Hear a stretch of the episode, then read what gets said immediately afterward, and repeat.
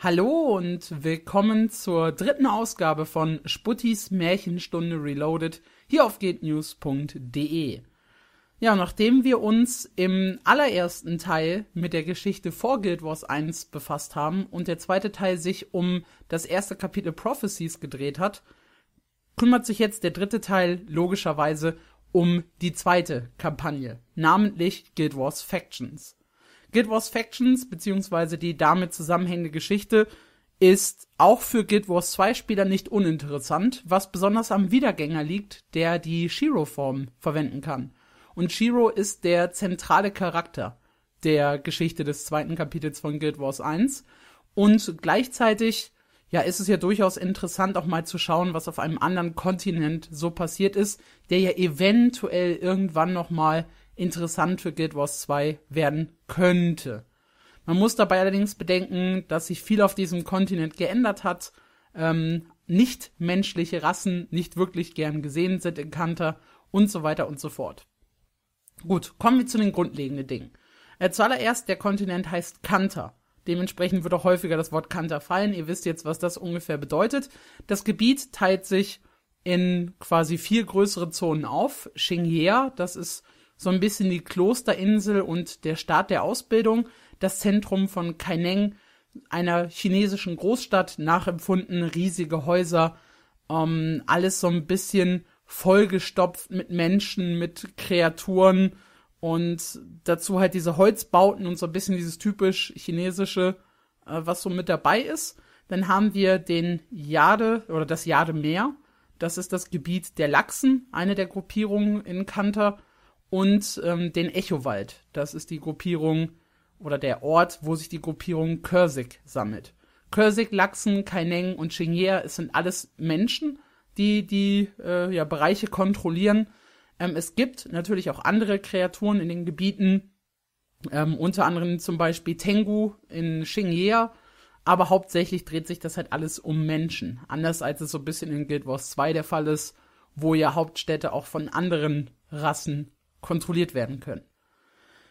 Um die Geschichte tatsächlich ähm, gut zu erfassen, fangen wir ganz, ganz vorne an. Und das bedeutet 200 Jahre, und zwar exakte 200 Jahre im Jahr 1382 CK nach kantanischer Zeitrechnung.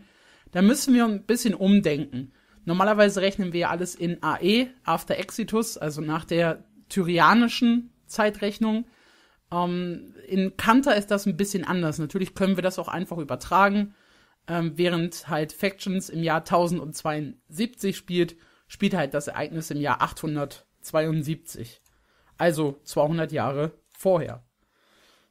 Ähm, ja, und zwar haben wir dort, oder wir haben generell die Situation in Kanter, oder dass, dass Kaineng von einem Kaiser regiert wird. Und äh, Shiro Tagashi war die Leibwache des Kaisers und eigentlich auch ein sehr, sehr enger Vertrauter. Und im Jahr 1382, ähm, nach katanischer Zeitrechnung, hat Shiro den Kaiser ermordet. So richtig hat man lange nicht erfahren, warum. Erst mit Guild Wars Nightfall kam so ein bisschen Licht in das Dunkle. Es gab eine Seherin oder einen Seher, der Shiro etwas prophezeit hat. Und dieser, Prophe dieser Prophezeiung folgend hat dann Shiro den Kaiser umgebracht. Ähm, der Mord am Kaiser wurde sofort gerecht von einer Assassine, Assassinin namens Visu. Und diese Visu hat äh, Shiro besiegt. Bei seinem Tod hat er jedoch einen Schrei losgelassen, den sogenannten Jadewind. Der Name der Elitefertigkeit der Shiro-Form beim Wiedergänger und der sorgte dafür, dass das Jademeer versteinerte, der Echowald seinen Namen bekam, ja, die Bäume versteinerten, dadurch gab es dieses Hallen der Echo, daher der Name, und äh, gleichzeitig wurden befallene Kreaturen gerufen, die Kanter für eine Zeit lang terrorisierten.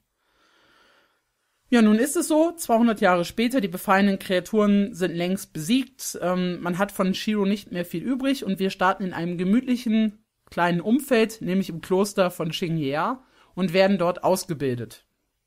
Ähm, nachdem wir uns so ein bisschen mit den Klassen vertraut gemacht haben und ein paar Quests erledigt haben, beginnen wir Meister Togo, dem äh, Anführer äh, vom Klosterorden.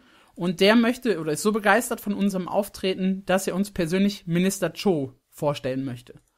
Minister Cho war ein hoch angesehener äh, Herr, äh, Kulturminister des kantanischen Imperiums ähm, und er residierte halt, oder ja doch, er hatte so ein schönes Anwesen auf Xingyea. Das Problematische dabei ist, als wir sein Anwesen erreichen, äh, ist Minister Cho bereits tot. Er ist ein Befallener. Einer der alten Kreaturen, die mit Shiro zu tun hatten. Äh, so richtig bewusst wird uns das jedoch nicht. Alle denken an eine Krankheit, an eine Pest, irgendwie sowas in der Richtung. Ähm, wir machen uns mit Meister Togo dahin auf, entdecken äh, das Problem mit Cho, beseitigen es äh, und müssen ihn dann dementsprechend auch besiegen. Diese Krankheit, von der die meisten Leute ausgingen, äh, befiel nach und nach mehr, mehr, mehr und mehr Teile der Insel. Also Xingyia als kleine Insel wurde immer mehr von Befallenen ähm, überrannt. Und Meister Togo glaubt, dass der Ursprung auf der Ostseite der Insel, äh, ja, oder dass das Ganze seinen Ursprung auf der Ostseite der Insel hat. Und zwar beim Tempel Zen Dayun. Und ähm, wir machen uns dahin auf und finden dann heraus, okay, in der alten Bibliothek. Die Befallenen hängen in irgendeiner Art und Weise mit Shiro zusammen. Ähm, relativ schnell bemerken wir dann, okay, Shiro muss zurückgekehrt sein und Togo beschließt daraufhin mit uns zusammen in die Hauptstadt von Kanta zu reisen, nämlich das Zentrum von Kaineng, die größte Stadt, die wir in dem nahen Umkreis haben, alles halt rund um mit diesem chinesischen Vierteln, in diesen chinesischen Großstädten und dort besuchen wir seinen Bruder, Kaiser Kisu. Also wir wissen jetzt, Togo ist, hat theoretisch kaiserliches Blut in seinen Adern fließen. Und ähm, Kisu schickt unter anderem nach einem Schüler namens Menlo. Auch vielleicht ein Name, den man sich merken sollte, denn Bruder Menlo spielt so in der gesamten Zeit eine recht interessante Rolle. Könnte zum Beispiel auch mal in einem Lore, von Son äh, Lore am Sonntag aufgeführt werden. Also, das ist so ein bisschen das, was wir herausgefunden haben. Zusammen mit äh, Togo machen wir uns auf die Suche und durchstreifen so ein bisschen äh, Kaineng. Und am Visuna-Platz, das war übrigens eine sehr, sehr schöne Mission, müssen wir uns dann äh, einer ganzen Horde von Befallenen äh, stellen. Und am Ende sehen wir einen Diener Shiros, und zwar einen sogenannten Shiroken. Ja, sehr, sehr, kreativ. Ähm, und nachdem wir dieses Geschöpf besiegt haben, taucht Shiro auf und tötet sämtliche Spieler. Und zwar kommt er in der Gestalt eines Gesandten. Ähm, Gesandte, das vielleicht immer, das mal kurz zu erklären, sind äh, Geister, die eigentlich dafür sorgen, dass Verstorbene ihren Weg ins Paradies finden. Sie dürfen sich eigentlich nicht in die Geschicke noch lebender Menschen ja, einmischen, Shiro hat das Ganze ein bisschen ausgenutzt. Er missachtet seine Pflichten, verfolgt seine eigenen Ziele und greift quasi uns als lebende Menschen an und zieht uns in den Tod. Und das lassen tatsächlich die anderen Gesandten nicht auf sich sitzen. Äh, sie, sie tauchen auf und beleben uns wieder und geben uns zudem noch einen Tipp, wie wir Shiro Einheit gebieten können, denn die anderen Gesandten können das tatsächlich nicht. Also Shiro im jetzigen Zustand ist ein Geist, oder ein Gesandter, der probiert irgendwie zurück in die Welt der Lebenden zu kommen. Und genau das sollen wir verhindern. Und wir müssen zum sogenannten Ve-Nu-Su werden, also näher an die Sterne gelangen. Der sogenannte Aufstieg in Kanter. Und um näher an die Sterne zu kommen, müssen wir uns im Napui-Viertel einer Prüfung unterziehen. Und zwar äh, müssen wir vier himmlische besiegen, die für die vier großen Sünden stehen. Und genau das äh, gelingt uns. Also, was war denn mit dabei? Es war ein Kirin, wenn ich mich nicht täusche, eine Schildkröte, ein Drache und ein Phönix, wenn ich mich nicht täusche. Das müssten Schildkröte, Kirin-Essenz, Phönix-Essenz, Drachen-Essenz, genau ja. Das sind äh, quasi die vier himmlischen, die wir in dieser Mission äh, besiegen müssen, was uns natürlich gelingt. Und mit der Möglichkeit, näher an den Sternen zu sein, sind wir in der Lage, mit alten Geistern zu kommunizieren. Und das soll uns im Tanakai-Tempel gelingen. Einem Tempel, wo eben den verstorbenen Menschen nochmal Respekt äh, äh, zugefügt werden soll. Es werden die tapfersten und best ausgebildetsten Mitglieder dort begraben und dementsprechend ist das ein heiliger und toller Ort. Shiro allerdings hat diesen heiligen und tollen Ort äh, bereits unter seine Kontrolle gebracht und acht der großen Geister gegen uns aufgehetzt. Unter anderem äh, mit dabei war auch Visu als achter äh, Gegner, die wir besiegen müssen und die uns dann sagt, ähm, wie wir Shiro bezwingen können. Nämlich mit Hilfe zweier Artefakte von den Cursig und von den Lachsen. Das ist einmal die Urne des heiligen Viktors und einmal der Speer des Archimorus. Beide zwei wirklich interessante Artefakte, die die Kämpfe auch äh, sehr stark beeinflusst haben. Und ja, wir machen uns dann auf den Weg, den Respekt der Cursig und Lachsen zu erlangen, was gar nicht so simpel ist, muss man sagen, denn es sind zwei verfeindete Fraktionen, die kein gutes Haar an der jeweils anderen äh, lassen. Und dementsprechend muss man sich so ein bisschen entscheiden, auf welcher Seite man sich durchschlägt. Im Laufe der Zeit kann man zwar auch hin und her wechseln, allerdings äh, fürs erste gute Durchkommen schlägt man sich auf eine Seite, wahlweise Cursig oder Lachsen. Wir gehen zuerst mal ähm, die Hauptgeschichte weiter, nämlich die Urne des heiligen Sankt Viktor müssen wir besorgen, oder des Sankt Viktor. Und dafür begeben wir uns zu der Familie zu Helzer. Das sind äh, quasi, ist quasi die Hauptstadt der Körsik, äh, sind ganz nette Leute.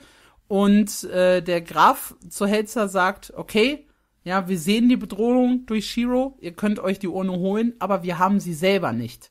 Sie befindet sich in der Kathedrale zu Helzer. Und äh, diese Kathedrale ist ins, war einst ein heiliger Ort und ist inzwischen mehr oder weniger heruntergekommen. Und unsere Aufgabe ist es quasi, die Urne zu bergen und mit der Urne dann später gegen Shiro vorzugehen. Auf der anderen Seite ähm, gibt es natürlich auch die Lachsengeschichte, um den Speer des Archimorus zu besorgen. Und da ist es immer so, dass es, dass sich drei Lachsen oder die drei Lachsenclans Krebsschlange und Schildkröte regelmäßig im Kampf messen, um dann den Speer zu bekommen und sich gegen den Kraken Suhanuku zu verwenden. Äh, und die jeweilige Fraktion behält dann den Speer, bis es dieses nächste große Turnier gibt. Und wir nehmen einfach mal an diesem äh, Turnier teil, besiegen natürlich äh, lustigerweise die anderen Lachsen-Clans und uns gelingt es sogar mit dem Speer, den Kraken Suhanuku zu besiegen. Wir haben also jetzt den Speer des Archimorus und auch noch zusätzlich die Urne des heiligen St. Viktor und daraufhin, eigentlich ziemlich gut gelaunt, begegnen wir Menlo, der sagt, okay, Shiro ist kurz davor, Kaineng anzugreifen, ähm, wir müssen schnell zurück und es verteidigen. Und ja, in der Unterstadt, um genauer zu sein, im Sunyang-Bezirk, äh, probiert Shiro sich tatsächlich wieder zu beleben. Er hat Geisterrisse geöffnet äh, und probiert da seinen Körper tatsächlich zurückzubekommen. Und wir probieren das Ganze natürlich zu unterbrechen wie sollte es anders sein? Und ähm, wir besiegen die Konstrukte und Shiro scheint fürs erste besiegt zu sein. Äh, wir opfern allerdings bei diesem Versuch sowohl die heilige Urne als auch den Speer des Archimorus, die uns fehlen. Die Gesandten allerdings sagen uns, Shiro ist noch nicht besiegt, ihr müsst die Cursig und die Lachsen vereinen und gemeinsam gegen Shiro vorgehen.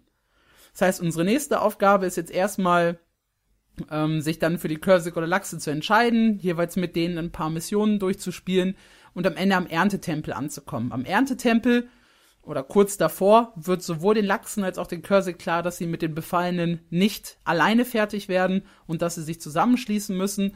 Und am Erntetempel treffen dann tatsächlich zwei Gru äh, Spielergruppen aufeinander, Cursig und Lachsen, die gemeinsam eine Mission machen. Also anstatt mit den gewohnten acht Leuten mit 16 Leuten. Und am Erntetempel treffen wir die Drachendame Kunawang, vielen bekannt, äh, vor allem durch die Miniatur. Äh, und Kunawang wird oder ist ebenfalls besessen von Shiro. Nachdem wir es geschafft haben, Kunawang wieder auf unsere Seite zu ziehen, belohnt sie uns mit zwei speziellen Fertigkeiten, die wir im Kampf gegen Shiro einsetzen können. Ja, und währenddessen hat sich Shiro wieder probiert, in die Welt der Lebenden zurückzubewegen. Inzwischen ist er relativ nah äh, vom Tempel des Kaisers äh, gewesen und wir finden heraus, okay, Kaiser oder das Blut der kaiserlichen Familie kann tatsächlich Shiro in die Welt der Lebenden zurückholen. Und während wir versuchen, mit aller Macht Kaiser Kisu zu beschützen, ähm, schnappt sich Shiro einfach Meister Togo, tötet diesen und schafft es damit zurück in die menschliche Welt. Das war zwar das, was er immer wollte, aber gleichzeitig auch sein Fehler, denn in menschlicher Gestalt konnten wir ihn tatsächlich dann in der allerletzten Mission bezwingen. Die Gesandten, die dann den Geist von Shiro eigentlich ins Paradies tragen sollen, so ist es ihre Aufgabe, verbannten den Geist für immer. Und so wie es jetzt aussieht, kommt er auch erstmal nicht zurück. Ähm, also Shiro vielleicht auch, auch ihn ein bisschen zu charakterisieren, war tatsächlich ein, ähm, ja, war ein Assassine durch und durch, mit zwei Schwertern in der Hand.